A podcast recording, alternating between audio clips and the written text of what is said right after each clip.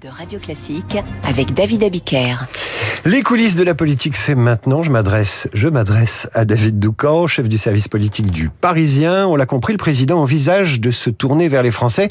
Et ce qui s'est joué hier jusque tard dans la nuit à Saint-Denis est une étape. Un ou plusieurs référendums sur quelques sujets structurants.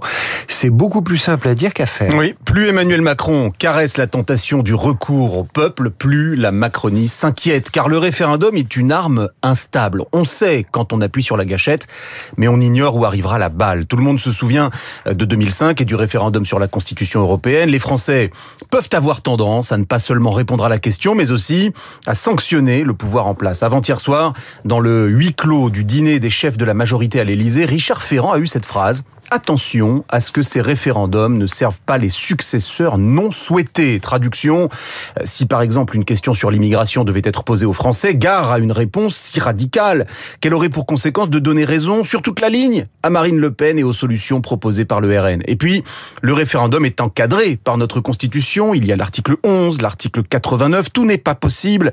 Le président ne peut pas déclencher un référendum sur tout et n'importe quoi comme bon lui semble. C'est pourquoi tout le monde réfléchit, responsables politiques, stratèges de l'ombre, les macronistes se creusent les méninges pour euh, se tourner vers les Français, mais sans se fracasser euh, sur les récifs, qu'ils soient politiques ou juridiques. Et où en sont-ils de, de leur cogitation? Alors, L'idée la plus à la mode a été portée par Olivier Véran. Il a même inventé un mot, celui de préférendum. Plusieurs questions distinctes posées le même jour.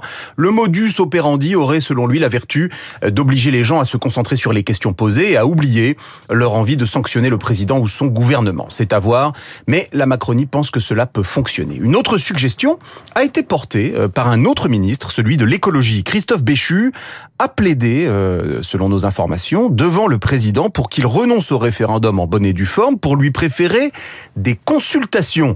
Demander leur avis aux Français, mais sans que celui-ci ne soit délibératif, avec charge ensuite aux forces politiques de légiférer en en tenant compte. Avantage, cela libérerait le président des contraintes afférentes aux articles 11 et 89. Inconvénient, les Français se déplaceront-ils en masse aux urnes s'ils savent que leur avis ne sera que consultatif. Bref, et pour conclure, le référendum peut créer plus de problèmes qu'il n'en résout. Je note d'ailleurs que sans surprise, la nuit de Saint-Denis euh, s'est conclue sans que soit précisée ni l'intention, ni les sujets qui pourraient faire l'objet d'une question français. Mais il faut bien que vous fassiez d'autres chroniques, euh, mon cher David Comptez Doucan. Sur moi. Comptez sur moi, David. David Doucan, chef du service politique du, du Parisien Radio Classique.